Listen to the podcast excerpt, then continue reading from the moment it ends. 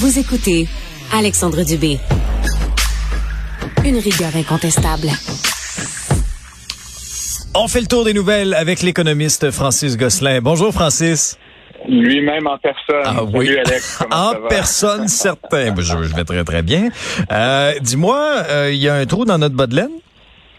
Un trou, euh, ouais, la, la baignoire fuit, on pourrait dire ça comme ça. Euh, mais c'est effectivement les résultats de la caisse de dépôt là, qui viennent de tomber. Là, donc, euh, this Justin, comme on dit. Mhm. Euh, ça n'a pas été un bon début d'année pour la caisse, euh, malheureusement. Euh, on parle d'une perte là, de 33 milliards de dollars, Alexandre. Donc, c'est pas un petit montant. Euh, ça correspond à environ euh, un rendement de- d'environ 7 points, moins 7,9 là, sur la- le- l'ensemble de notre actif euh, commun hein, qui est géré euh, par la Caisse de dépôt. Ceci dit, en bon économiste, je serais bien mal à l'aise de te parler de tous ces chiffres-là sans les mettre en contexte. Puis quand on regarde le rendement d'un portefeuille comme celui de la Caisse de dépôt, c'est absolument nécessaire de mettre ça en lien avec son indice de référence, c'est-à-dire Ouais. qu'on regarde ce que font les autres grands gestionnaires d'actifs dans le monde euh, de taille là, et d'activités comparables. Puis dans les faits, la Caisse a bien performé, entre guillemets. Euh, ils ont fait moins 7,9, puis l'indice de référence, donc les autres institutions similaires, ont fait moins 10,5. Donc, c'est quand, quand tout le monde va très profond, puis quand toi, tu vas un peu moins profond. C'est ça. Oui, oui. Il faut se comparer avec le nouvelle, contexte. C'est ça. Il faut se comparer avec les Euh, autres dans le contexte actuel. Euh, Effectivement, c'est sûr que pour Charles sais, donc c'est comme le début du règne. Là, Mm. tu sais, euh, il a succédé à Michael Sabia qui a eu comme euh, juste des bonnes années de 2008 ou 2009 à, à- à l'année dernière. C'est comme un mauvais début, là, mais, mais ultimement, euh, en guillemets, on peut pas vraiment blâmer le nouveau PDG de la Caisse. Euh, c'est sûr que le portefeuille d'actions en bourse de la Caisse, comme le tien ou le mien, là, a, a beaucoup souffert hein, de- depuis le début de l'année. Oui. Euh, donc, une, Oui. une grosse perte de ce côté-là. Certains analystes, je suis un peu euh, à cheval là-dessus, moi, personnellement, Alexandre, mais euh, certains analystes font valoir que la Caisse a décidé en début d'année là, euh, de, de se départir de son portefeuille d'actions dans le domaine pétrolier, euh, motivé par des intentions nobles, là, de sortir du pétrole et tout, mais que c'est une des catégories d'actifs qui a comme super bien performé depuis le début de l'année. On en parlait, je pense, euh, lundi là, avec Aramco. Oui, oui. le- Les, les chiffres ont explosé. Ben, Est-ce que c'était le bon moment pour le faire? Ouais, ben tu sais, c'est jamais euh, le bon moment dans le fond. Là. La Caisse avait depuis longtemps décidé de sortir de cette industrie-là. Ils l'ont fait un peu au mauvais moment, mais bon, après, comme je le dis, euh, comme on dit en économie, le, le- le- la vision de recul est toujours 20 sur 20 hein, quand tu regardes à l'arrière ce qui s'est passé. Euh, donc voilà, c'est c'est tout pour la, la Caisse. Oui. Évidemment, là, on, on s'attend à ce qu'un rebond euh, boursier, notamment, là, tu sais, comme on le voit déjà depuis juillet, qui était un très, très bon mois euh, sur les bourses, ça pourrait entraîner euh, donc un rebond de la valeur là, sous gestion de la caisse. Donc, euh, ça va être à suivre dans les prochaines semaines, les prochains mois, d'ici la fin de l'année. Non, ben, en tout cas, on se le souhaite collectivement. Maintenant, il y a des signes sous-jacents encourageants pour l'inflation au Canada puis un peu partout dans le monde.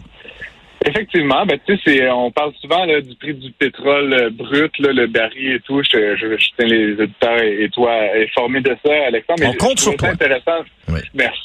je suis fidèle au poste, comme Ben oui. tu connais. Euh, mais je voulais regarder autre chose. C'est en fait un rapport de la firme Freightos là, qui euh, se spécialise dans vraiment le transport, la logistique, qui a dévoilé en début de semaine que le coût du transport maritime par conteneur avait chuté de moitié depuis euh, septembre l'année dernière. Il en coûtait environ 11 000 US en moyenne pour envoyer un conteneur sur les océans.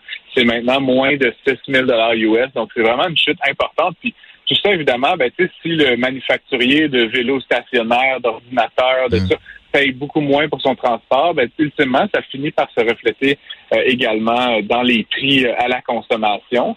Euh, il y a d'autres euh, indicateurs là, dans le rapport qui me semblaient positifs. Par exemple, tu te rappelles, on a parlé des ports, là, je pense que c'est la semaine dernière, qui étaient tous très engorgés. Oui, oui, oui.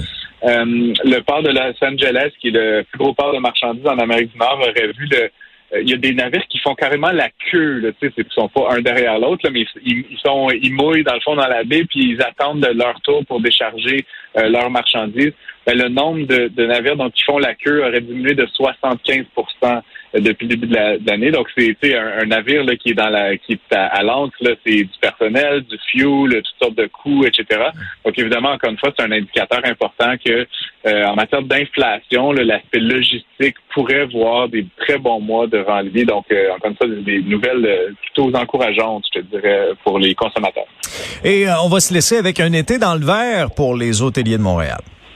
Ben oui, c'est une industrie dont je suis très proche. Là. Je connais bien la famille Germain, là, Alexandre Full Disclosure, là, les hôtels Germain. Très beaux hôtels. Euh, ça a été des années de, de difficultés euh, profondes, ah, certains hôteliers, là, puis les Germains et d'autres, mais qui pensaient carrément peut-être à un moment donné fermer. Euh, et donc, c'est l'organisme du Tourisme Montréal, dans le fond, qui a publié la semaine, en fin de semaine dernière, euh, son rapport de mi-année, dans le fond mi-saison, euh, et on apprend que le taux d'occupation des hôtels, donc dans le fond le, nombre de gens qui est dans un hôtel divisé par le nombre de chambres, si tu veux, au total, euh, était à 84% en 2019. Donc ça avait été une bonne année, c'était occupé. C'est passé en période de pandémie, Alexandre, à 12 ah, C'est épouvantable. Ah, non, Tu as 200 chambres et tu as 20 invités dans ton hôtel. C'est ah, pas bon. les, hôteliers crevaient de faim. Effectivement. Donc là, c'est remonté depuis le début de l'année 2022, euh, donc à 75% en moyenne. Euh, donc c'est certain qu'après les, les pertes importantes que les hôteliers ont dû éponger, euh, là on voit donc des signes encourageants de cette reprise. Ça reste que les hôteliers là, qui ont été interviewés dans le cadre du rapport et à qui je parle moi-même sont quand même un peu inquiets on parle d'une huitième vague. Euh, écoute, Alex, j'ai perdu le fil des vagues. Je t'avouerais, là, je pensais pas qu'on était rendu à huit. Euh, mais donc, il y aurait une huitième hein. vague. Bon, oui. ouais, c'est ça, mais la sixième, la septième, je ne sais pas. Ben là, la septième, c'est celle de cet été. Hein? Celle de cet été, qui, qui, est ça à la fin, là, qui diminue, mais il faut faire attention pareil. Puis là, la huitième, c'est celle qui s'en vient, là, cet automne, avec la rentrée, le kit, là, quand on va être moins à l'extérieur. Merci de m'instruire. Ça fait plaisir, je suis toujours là, toujours là pour aider. Euh, au, titre des, au titre des, des, euh, des éléments ponctuels qui auraient vraiment contribué euh, au, à l'embellie dans le domaine hôtelier, bien évidemment la F1, on le sait, on aime, on n'aime pas, mais c'est sûr mhm. qu'en termes de tourisme, c'est extraordinaire.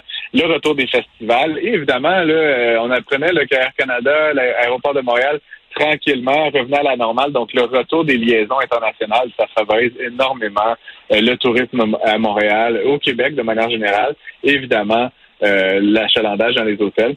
C'est quand même une industrie qui génère plus de 50 000 emplois là, euh, donc euh, à Montréal seulement. Donc c'est quand même pas une petite affaire le tourisme. Et donc on, souhaite que ça se poursuive, huitième vague ou pas dans, dans, les prochains mois. clair. Très bien, Francis. Passe une belle journée. On se reparle demain. Merci Alexandre. À demain. Merci à vous d'avoir été à l'écoute. Vincent Dessureau, je suis à l'instant. On se reparle demain dès 10 heures.